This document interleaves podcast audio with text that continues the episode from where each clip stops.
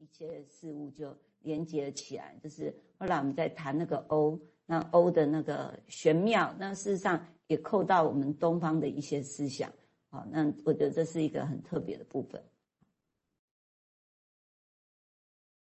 我想这个议题会扩大到某个方向去，比如说，当我们相信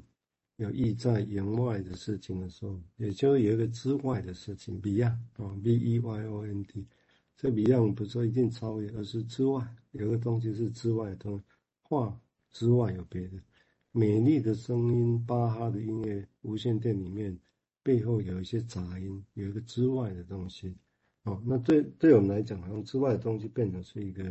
值得去探索的地方。哦，这个这个只是这样在想的，哦，那这个当然，但那些是杂音呐，啊，那是杂音。你没有去理解它之前，它就杂音；理解了之后，原来是无线电，后来无线电就更被广泛的理解跟使用。哦，我想在通讯上，这也是很大的一个重大的贡献。哦，我想。所以，就这个，他只是举这个例子，让我们知道说，我们如何，包括说我们在所谓的要理解自己哦，那你除了这些已经知道之外，哦，那是不是之外还有什么？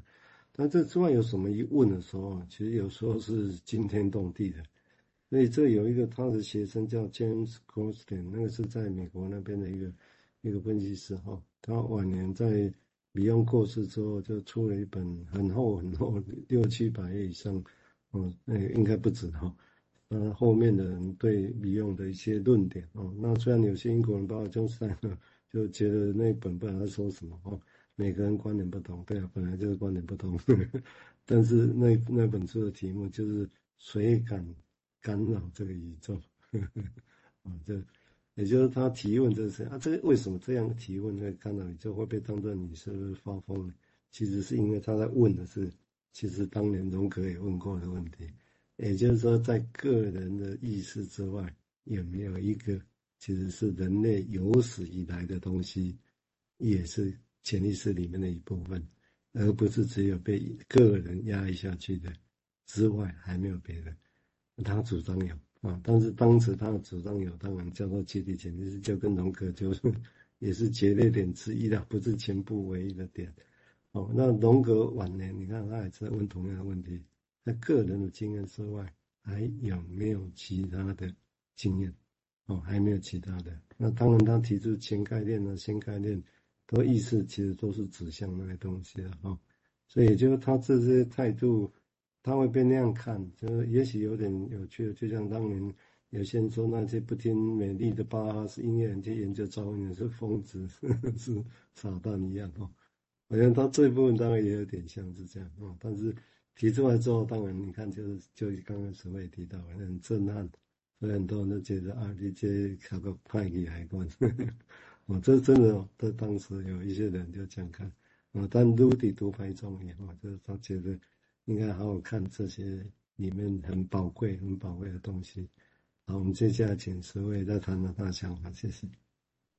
好，哎，那我们还是谈来谈一下那个转化的这个部分。那这是我们应该在之前也有大概谈过，但是我们还是把那个哎后来 Beyond 的一个很重要的观念，就是那个转化 transformation 的这个部分再谈一下。就是转化的起源是无限的，然后不可言喻、不可知的。然后，因为它就是没有被表现出来，那 O 的转化就是发生在语言、思维之外的变化，那它最终是可以由 K 的转换来表示。嗯，呃，还有一个词叫做移动啊，movement，就是总是会从 O 然后到 K，然后在 K 的转换的同时啊，就表示说有一个已经发生的经验，那 O 的转变是一个新的经验。那因为 O 在言语、思想之外。那所以是不可知和也无法去被谈论的 O，然后 Beyond 就讲到说，就像一个人不可能去唱土豆，那后来我的理解是是土豆跟唱这件事情，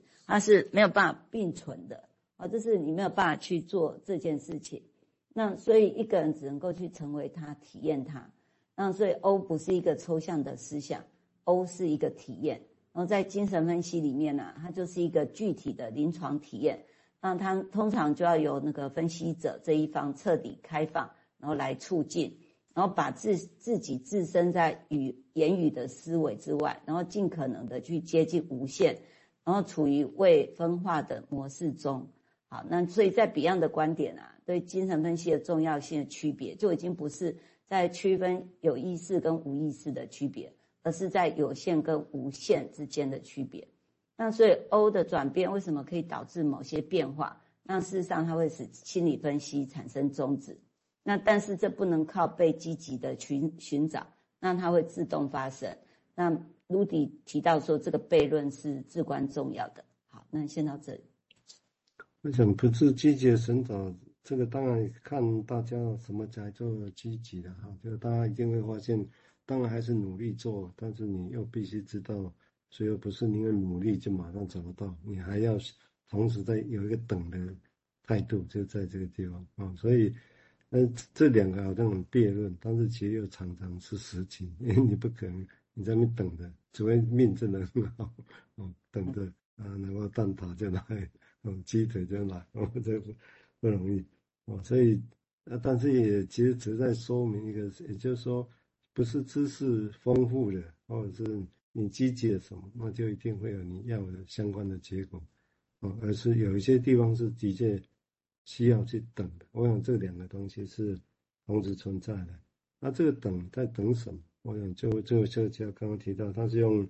体验然后经验，他要在。Beyond 的用词就是 feeling，但是他要去 feeling，也就是有些事情他认为不是你有一个概念名字出来了，谁跟谁怎么样，他们是这样这样这样，所以我是怎么样，好像这个概念有了，那就就怎么样。然后当我们在讲这个事情的时候，你会发现很多人在讲这个故事，听起来就好像他讲他是别人在讲，他他在讲别人的故事一样，也就是他的讲这个故事，他好像知道了一些事情，但他的 feeling 没有在里面。没有感觉在里面，但是我们跟他，你告诉我感觉，你看我感觉，这个话也有点奇怪。你看感觉，他就告诉你一个我很争气，那就一个词。但这个事情并不意味他真的在经验那个事情，所以也不是说这个时候你告诉他，赶快给他一个，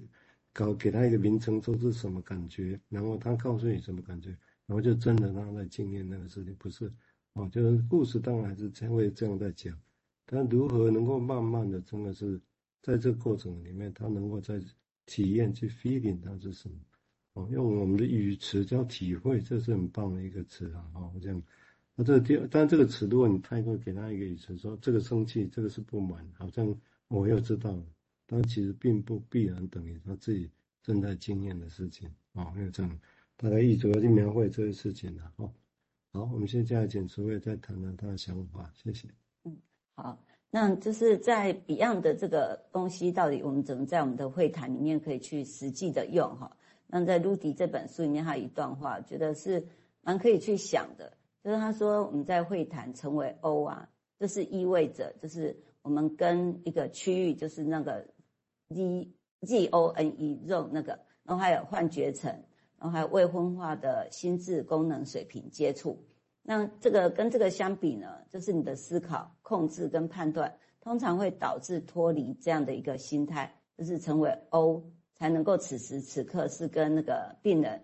一起在一起，然后有一种纯粹的情感体验。那他说，精神分析的环境呢，就是精神分析的架构跟基本原则，就会让你成为 O 变成一个可能，然后他就允许了分析师可以尝试保持自由悬浮的注意力。而且能够尽可能的保持开放，然后在时框时空的框架之外进行分析。就是说，我们不是只有在意那个 reality，而是我们能够开始跳脱一个时空的框架的这个东西。但是我们是在一个精神分析的框架里面，但是在那个思维上，它确实又那么的不受拘束这样子。那所以就像比用所讲的，那分析师可以尽最大的程度去认同。病人，然后接触这个病人他所发生的事，而不会觉得有这种区别。那有另外一个学者，他就说，你就他就是把自己想成一个诶管弦乐队的演奏的音乐家，你会知道自己的音符，那同时你也是整个整整个体验的一部分。那就是处在 Beyond 所说的，就是用一种放松的注意力的状态，然后它是一个冷静的状态，然后就是分析师就应该处于这种。无限、有限，然后相遇的这个临界点。然后他讲到一个，就是刚好是要在